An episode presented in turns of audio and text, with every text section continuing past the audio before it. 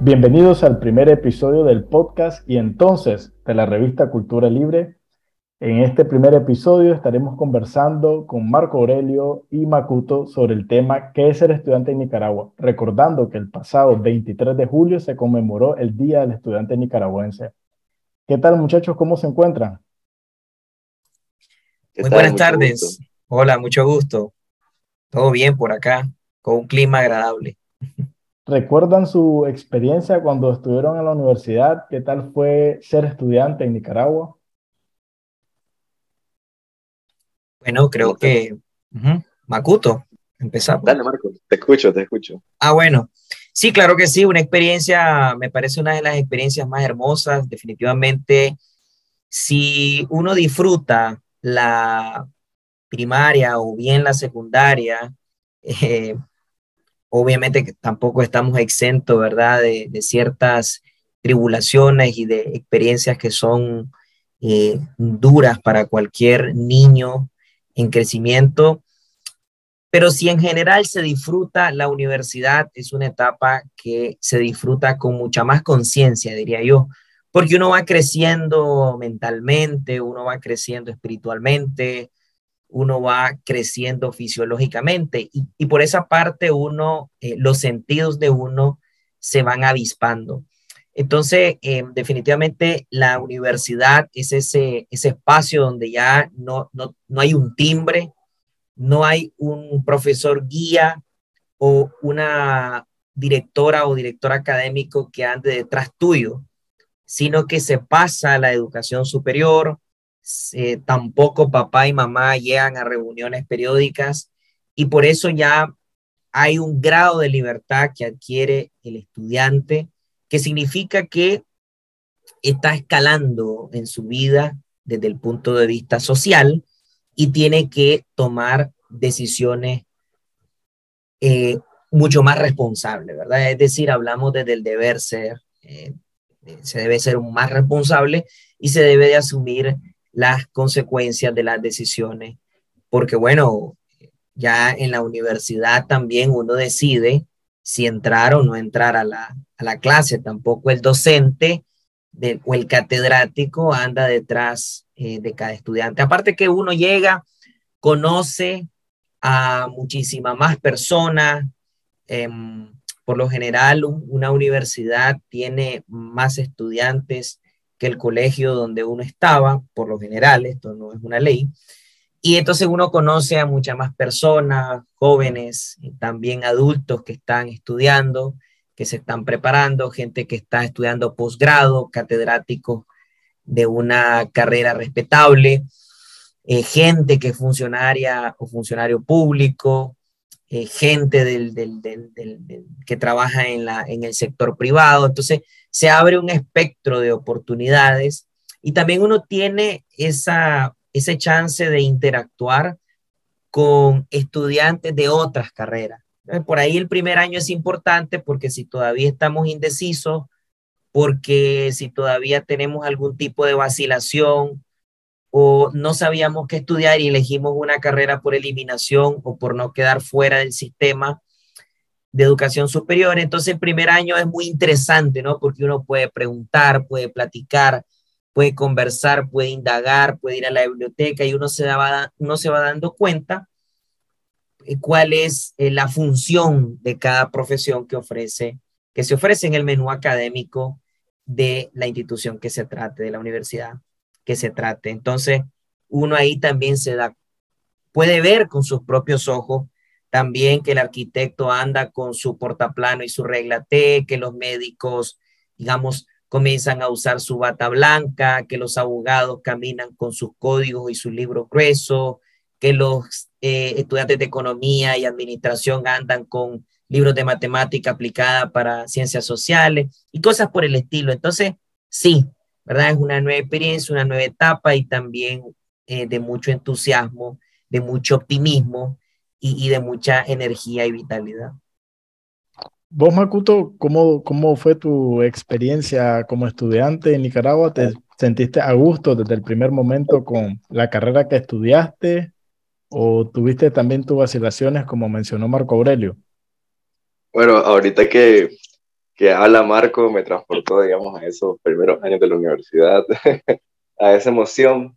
Creo que también lo describiría como una etapa de maduración, además de tener más libertad de ser independiente y, toda la responsabilidad que involucra la independencia. Concuerdo con muchas cosas de, de Marco. Yo ahí le añadiría nada más un poco mi experiencia, comentarle que, bueno, yo vengo de una comunidad rural en donde socialmente, culturalmente estaba visto que los puestos que generaban mayores ingresos eran los médicos, los abogados, los contadores, por tanto, la decisión mía de estudiar una carrera, yo estudié economía, eh, estuvo fuertemente sesgada a un mandato familiar, cultural, colectivo, que, que eh, yo escogí economía como una salida a esas opciones. Eh, no digo y no estoy, digamos, arrepentido de, la carrera que estudié, porque este, al estudiar esa carrera me llené de mucha conciencia social y encontré una dirección, pero dilaté cinco años para darme cuenta que la escritura me apasionaba y que, la cultura era, es un camino eh, que viable profesionalmente. Trabajar la cultura, temas de investigación cultural, es un programa, eh, es una vía eh, que remunera y también me hace sentir eh, realizado, digamos, por ponerle palabras, digamos. Entonces, creo yo que también eh, una de las partes negativas de todo esto, o una de, las tantas caras que tiene la moneda en cuanto a, transitar de la secundaria a la universidad, es enfrentarse con un montón de estigmas y mandatos y un sistema también que de pronto busca encasillar a la persona y más bien esto genera distorsiones, confusiones, que después de la universidad uno se va dando cuenta también de, de, de, que existen otras direcciones y de que hay decisiones también que se deben cuestionar. Y de pronto también eso, eso es crucial en cuanto a los niveles de realización de, de un universitario que, que egresa de la universidad estudiar, estudiando una carrera que no, que no era, digamos, la mejor. Aquí sí quiero destacar la importancia, a lo mejor, de que en los sistemas educativos de secundaria deberían de haber también, por ejemplo, test vocacionales y orientadores vocacionales que nos ayuden, digamos, a, a encontrar esa vocación que tenemos, esas pasiones y desarrollarlas. Pues. Recuerdo un amigo que me decía, si yo tengo un hijo, eh, y le gusta la pintura, ¿por qué le voy a comprar un libro de matemáticas? Le voy a comprar pinceles y que se desenvuelva. Pues en, ese sentido, digamos, mi experiencia eh, fue un poco de frustración también a lo largo de la carrera. Eh, sí, frustración, de pronto también enojo, pero mucho también incertidumbre y el no saber a dónde ir también y no saber qué hacer cuando tenía un título. E, e, eso fue bien fuerte. Pero no, con esto que les comento, no quiero decir también que, que no me aportó a mi humanidad, a mi, a mi sentido profesional, sino que, que, que yo, pues creo yo que más bien lo enriqueció, lo enriqueció y me ayudó a tomar decisiones, a reconocer esa independencia, a asumir responsabilidades y a elegir los caminos eh, que quiero elegir. Por ejemplo, me tomó tiempo, pero ya estoy, digamos, a punto de iniciar, por ejemplo, una maestría en enfoque, en el enfoque de estudios latinoamericanos, que es lo que me gusta, que es lo que me apasiona. Imagínate qué interesante esto, a mis 29 años, decidir eh, mi futuro académico a los 29 años, digamos, con plena conciencia de que, cuál es el camino que quiero seguir y a dónde quiero ir. Interesante, Makuto. ¿Será que realmente la edad en la que se nos indica tomar la decisión de escoger una carrera no es realmente la, la edad exacta o quizás también los problemas o los sueños que uno carga también de parte de nuestros padres, ¿verdad? Este, a mí me pasó que mi papá estudió administración de empresa y no logró terminar la carrera y luego me, me, incitó a que yo estudiara administración de empresa también. Al final yo, yo no terminé tampoco administración de empresa, pero a veces también como que uno carga con los sueños de, de nuestros padres y no, no puede uno crecer de manera personal e independiente y tomar su propia decisión. Eh, ¿Cuál era tu mayor temor, Marco Aurelio? ¿El tema del, del, empleo, el tema de lograr terminar la carrera o el tema de la seguridad eh, cuando era estudiante?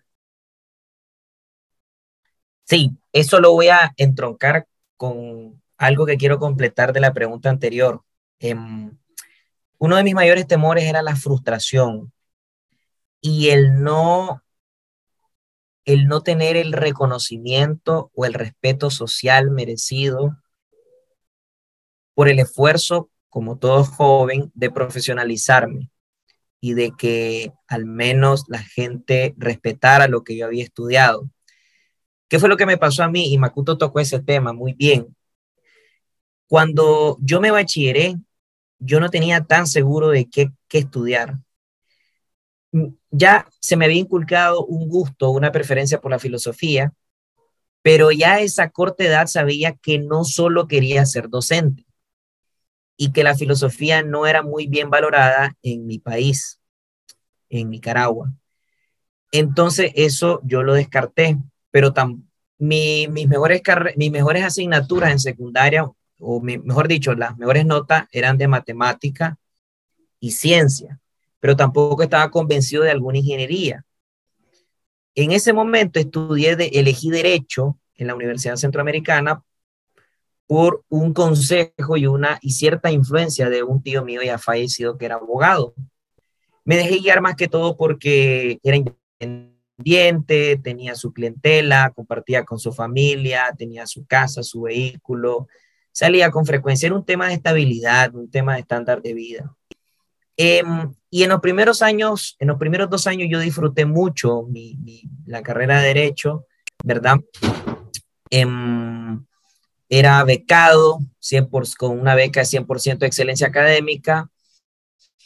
Tenía buen rendimiento académico, el primer año casi que lo cerré con 99%, pero a partir del tercer año yo ya vengo haciendo conexión que no era lo mío, que no era mi vocación y entré en crisis también me desmotivaron muchas cosas, como el hecho de que en países como el nuestro las leyes no se suelen cumplir, ¿verdad? Que el Estado de Derecho em, no se cumple. Y, uno va viendo ese tipo de cosas y también como cierto, eh, cierta mala fama en el ejercicio profesional de la carrera, no la carrera en sí, sino en el ejercicio profesional. Y eso me desmotivó. Y al mismo tiempo fui comprendiendo em, cuál era mi vocación, ¿verdad? Que posteriormente la estudié, eh, economía. Al final decidí terminar derecho y ejercí derecho también profesionalmente y luego estudié lo que sí estaba convencido era lo mío, que era economía, y la filosofía ha quedado para, eh, digamos, como autodidacta y aún así soy miembro de la Asociación Centroamericana de Filosofía, he publicado en revistas filosóficas. Entonces es un tema de que tampoco lo que vos estudias tenés que estar encadenado a lo que vos estudias, que creo que ese fue un mensaje muy poderoso de Makuto. No estás encadenado a, que, a hacer lo que la gente espera de vos. La elección no es de mamá ni de papá, la elección es de lo que uno quiere, le gusta o le va gustando y le apasiona hacer el toque personal se lo da uno a la carrera. Uno le imprime su sello, su marca personal. Uno va entendiendo cómo aplicarlo. Yo ahora entiendo cómo aplico el derecho, ¿verdad? Ya no el ejerzo plenamente como antes, pero ahora me ha servido para ayudar a mi familia y ganarme la vida. Y lo combino con la economía, pero también he ido buscando lo que verdaderamente me apasiona. Ese es un tema de no sentir que la carrera es una camisa de fuerza, porque la gente, mucha gente esperaba que yo fuera a litigar a los juzgados, que hiciera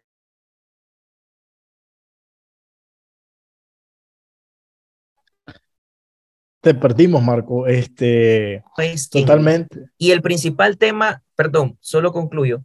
Y el principal reto es eso, sobreponernos a nuestros miedos. Y los miedos es el que dirán, la crítica social, la crítica familiar, la frustración, eh, el miedo al fracaso. y obviamente enfrentar en ese momento lo que quiere la autoridad paterna y materna o la familia versus lo que uno quiere. Yo creo que ahí es parte de lo que se le llama el viaje del héroe, es decir, cómo nosotros nos vamos volviendo los héroes y protagonistas de nuestra propia película. Interesante, Marco Aurelio. Nunca había escuchado el viaje del héroe. El viaje del héroe, claro. Muy, muy interesante. Es un mito, es un mito. En El héroe de las mil caras de Joseph Campbell sale eso y es cuando somos como Frodo Bolsón en la película El Señor de los Anillos, somos ingenuos, no sabemos a lo que nos vamos a enfrentar y después empieza todo el viaje. Cuando volvemos a la comunidad, somos el mismo Frodo Bolsón, pero ya luchamos contra monstruos, ya luchamos contra Sauron, ya luchamos contra Saruman, ya estuvimos en una guerra, entonces ya no somos el mismo, ya volvimos como héroes. Interesante. Y vos, Makuto, ¿qué, qué consejos podrías este, brindar, al igual que Marco, respecto al tema de las carreras, eh, por dónde irse o en base a tu experiencia personal, cómo ha sido? Gracias. Ese viaje del héroe es un método literario también de escritura. bueno, eh, pensando en jóvenes que van a tomar decisiones, creo que, claro, es importante hablar de que hay un escenario eh, que claramente condiciona nuestras decisiones. Eh, y los invito, digamos, a, a defender sus pasiones, honestamente, porque eso les va a ahorrar tiempo, en el futuro. Si uno siente que le apasiona tal cosa, digamos, pensando en el Makuto de 16 años que tomó la decisión, que estaba tomando una decisión para, su, para sus próximos 10 años o 13 años de vida, creo que es una decisión bastante importante y, y yo me daría ese consejo, defender mis pasiones y descubrirlas también. Si nos hace ruido, por ejemplo, eh, ala, no quiero estudiar medicina, quiero estudiar, qué sé yo, derecho o contabilidad, que no son carreras malas, pero si no me nacen, entonces encontrar, eh, ahora en, pues tenemos esa hiperconectividad, tenemos a la mano un montón de buscadores en donde hacer un test vocacional, por ejemplo, ver videos en, en YouTube que nos van a permitir encontrar, digamos, luces que nos permiten identificar esas esas pasiones, eso como un consejo eh, para auxiliarnos al momento de tomar una decisión tan importante como una carrera académica. Eh, escuchando a Marco también, yo por ejemplo, de economía, a economía le doy uno, la conciencia social, dos, el análisis cuantitativo y de las escuelas del pensamiento económico, digamos, al momento de analizar un fenómeno social, por ejemplo. Eh, la importancia también de, de, tener un sustento teórico de lo que voy a decir, que eso me parece sumamente importante, no hablar por hablar. Si uno habla, eh, debe tener un sustento teórico, debe sostener su argumento, eh, y, y, son elementos que a mí me han ayudado, digamos, son herramientas profesionales que me han ayudado a, por ejemplo, desarrollar la gestión cultural, desarrollarme en el ámbito financiero, desarrollarme en el ámbito investigativo también. Entonces también cómo de esas herramientas encontrar, o esas situaciones, encontrarles las oportunidades también. Eh, claro, a mí me tomó 13 años eh, decidir qué camino académico tomar, ¿verdad? Pero este, ya que he vivido esa experiencia, puedo, digamos, comentarles que eh, evitemos esperar tanto tiempo para vivir nuestras pasiones. Que no nos dé vergüenza también el, no querer ser médico y querer ser, por ejemplo, qué sé yo, eh, un literato, eh, un pintor, un filósofo, ¿verdad?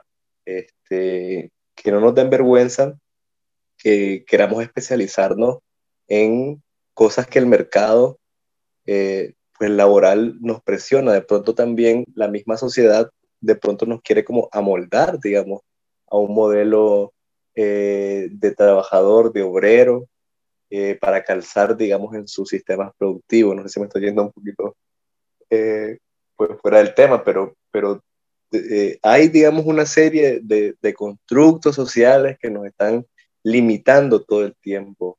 Entonces, frente a, ese, a esa presión colectiva que nos quiere empujar a a esos caminos siempre está la importancia de defender, digamos, nuestras pasiones. Así es. Bueno, nosotros como Cultura Libre invitamos a todos y a todas las chavalas y chavalos nicaragüenses a tomar estos consejos y a defender realmente lo que les apasiona y a quedarse en esa profesión y en esa carrera. Al final, ningún estudio es malo, todos los estudios son buenos, solamente uno pues tiene que decidir realmente dónde se siente mejor.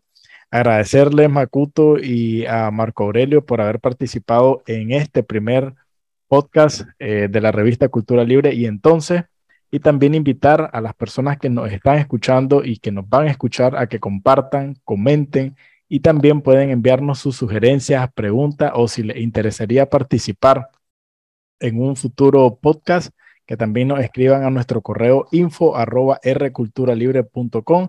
Recordarles que también nos pueden seguir en nuestras redes sociales como arroba rculturalibre y pueden visitar nuestro sitio web para leer artículos de opinión, poemas o informarse sobre temas de actualidad para los jóvenes nicaragüenses. Así que con nos despedimos, muchachos. Este, muchísimas gracias por haber aceptado y nos veremos en la próxima ocasión cuando el tema este, lo, lo permita. Muchas gracias. Muchísimas gracias, por la invitación y ahí lo que se nos quedó, lo que olvidamos hablar, lo podemos mencionar eh, en un siguiente podcast. Así es. Así es, eh, la verdad es que el tema de ser estudiante es inmenso y... Yo siento que, que hay, muchas cosas que no dije, pero lo, lo vamos a dejar para, para la siguiente vez. Sí, sí. Para que se quede marcado el público. Aquí, que se queden esperando la próximo, el próximo episodio. Bueno, muchísimas gracias, jóvenes, y hasta la próxima.